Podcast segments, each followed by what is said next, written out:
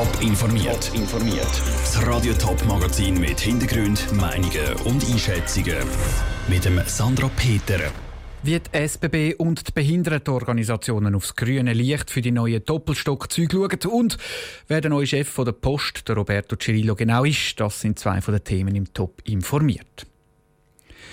Die neuen Bombardier-Doppelstockzüge von der SBB sind behindertengerecht. Das hat das Bundesverwaltungsgericht entschieden und damit eine Beschwerde abgelehnt. Aus Sicht von Behindertenorganisationen verstoßen Züge trotz dem Urteil gegen das Behindertengleichstellungsgesetz. Die SBB auf der anderen Seite ist erleichtert. Raphael Wallimann. Aus Sicht von Inklusion Handicap im Dachverband der Schweizer Behindertenorganisationen ist es ein ernüchterndes Urteil vom Bundesverwaltungsgericht. Elf Punkte hat die Organisation bei den neuen SBB Doppelstockzügen bemängelt. Nur ein Punkt hat sie recht bekommen. Der Punkt betrifft das Einsteigen von Rollstuhlfahrern, erklärt Marc Moser von Inklusion Handicap. Die SBB muss mindestens einen Eingang pro Zug sicherstellen, dass 15% Neigung maximal vorhanden ist. Es ist natürlich nur ein kleines Trostpflaster, weil auch mit diesen 15 Prozent unserer Ansicht nach der autonome Zu- und Ausstieg nicht garantiert. Aus Sicht von Inklusion Handicap bräuchte es noch diverse andere Verbesserungen. Zum Beispiel bräuchte es für Rollstuhlfahrer einen zusätzlichen Knopf zum Türen aufmachen und die Kanten bei den Türen müssten abgerundet werden, um besser drüber fahren. Die SBB auf der anderen Seite fühlt sich mit dem Urteil bestätigt. Im Zulassungsverfahren hat das Unternehmen alles richtig gemacht, sagt der Christian Ginzig von der SBB. Fakt ist, wir haben den Zug im Jahr 2011 bereits den Behindertenverband vorgestellt. Wir haben dort bereits all die 15 Prozent von dieser Rampe vorgestellt und der hat auch angeschaut werden in Form von einem 1 zu 1 Holzmodell und ist dort auch noch für gut befunden worden. Beschwerden von Inklusion Handicap sind dann erst später gekommen, ergänzt der Christian Ginzig. Trotzdem ist aus Sicht der Behindertenorganisationen noch nicht alles verloren. Sie können das Urteil noch ans Bundesgericht weiterziehen. Der Beitrag von Raphael Wallimann. Ob Inclusion Handicaps Urteil weiterzieht, ist noch nicht klar. Das werde in den nächsten Tagen entschieden. Die neuen Doppelstockzüge stehen ab dem Fahrplanwechsel im Dezember definitiv im Einsatz.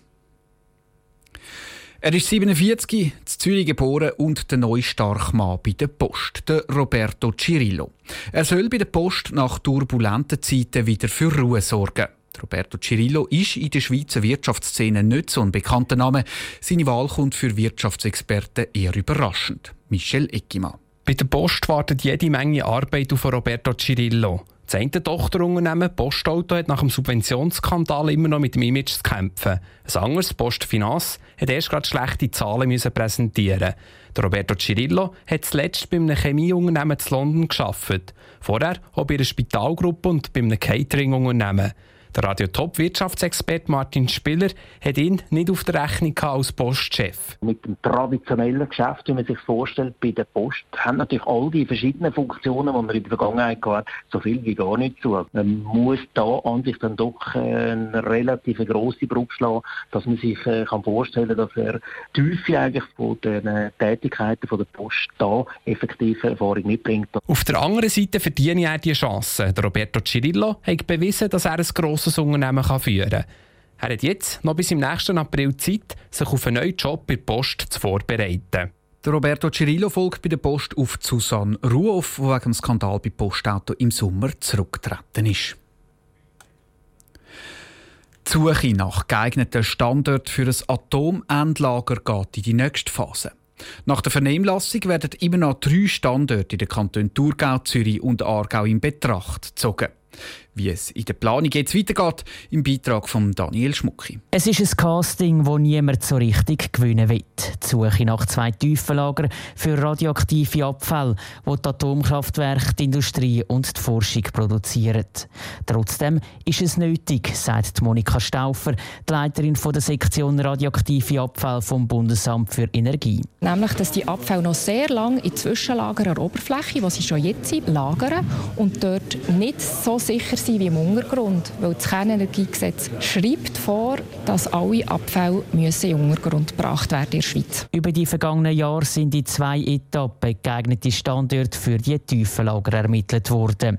Der Bundesrat hat jetzt Vorschläge von der Nationalen Genossenschaft für Lagerung von radioaktiven Abfällen, kurz NAGRA, akzeptiert und damit die zweite Teiletappe abgeschlossen.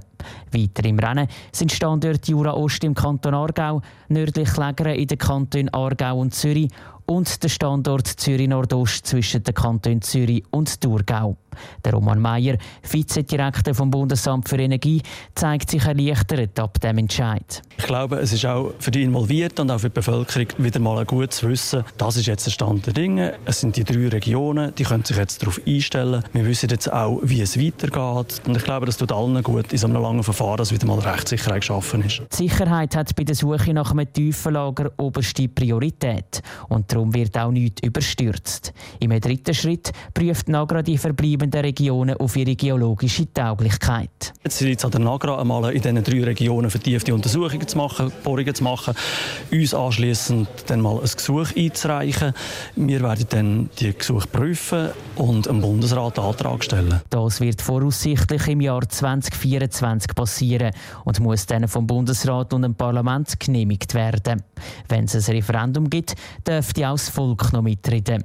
Der definitive Entscheid dürfte dann etwa 2030 fallen. Der Beitrag von Daniel Schmucki. Bis die Atomenlager definitiv in Betrieb genommen werden, geht es voraussichtlich noch etwa 40 Jahre.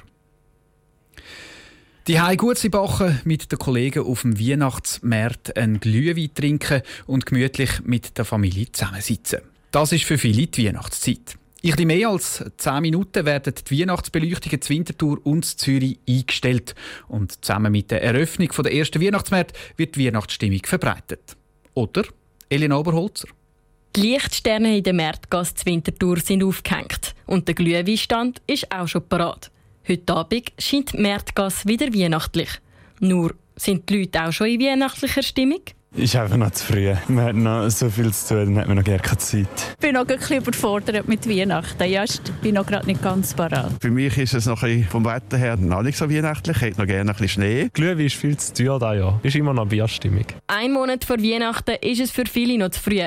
Vor ein paar Wochen haben die Leute noch mit einem T-Shirt oder einem dünnen Jäckchen draussen sitzen. Aber wann kommen denn die Leute in die vorweihnachtliche Stimmung? Irgendwie eine Woche vor dem 24. fängt es mal an. Das kommt dann vorzu.